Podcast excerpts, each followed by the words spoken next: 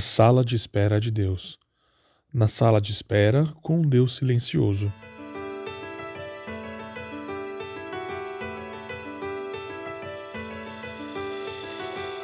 Não vivam preocupados com coisa alguma.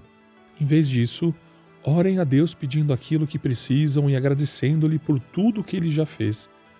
Então vocês experimentarão a paz de Deus que excede todo entendimento, e guardará seu coração e sua mente em Cristo Jesus.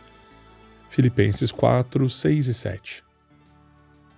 É muito difícil quando, sob pressão ou no meio de uma catástrofe, corremos para o Senhor e nos sentimos desconectados dele, abandonados. Clamamos na expectativa que ele responda, mas tudo o que ouvimos é o silêncio. No entanto, a misericórdia, a graça e o amor fazem parte do caráter de Deus, assim como a sua fidelidade.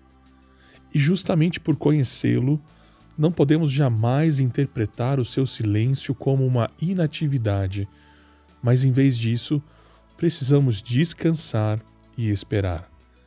É neste tempo de aparente silêncio que Deus intervém em nossa caminhada. Deus trabalha no silêncio porque é no silêncio que ele transforma ansiedade e desespero em uma experiência de graça.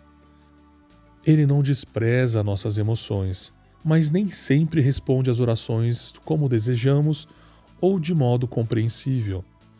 O Senhor apenas quer que confiemos nele, que dependamos dele e que estejamos preparados para, no tempo dele, alcançar algo além do que podemos supor. Não podemos esquecer que Deus é santo e seus planos são perfeitos.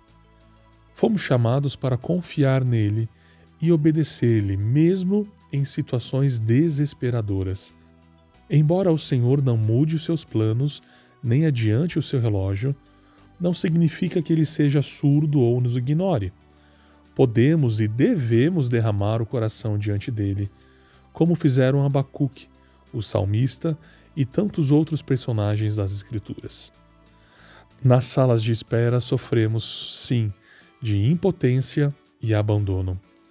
A solidão se torna nossa companheira, mas são nessas circunstâncias tão difíceis que descobrimos que, apesar de tudo, vivemos um momento importante, profundo, singular, em que podemos estar sós com Cristo, que sofreu dores inimagináveis por nós.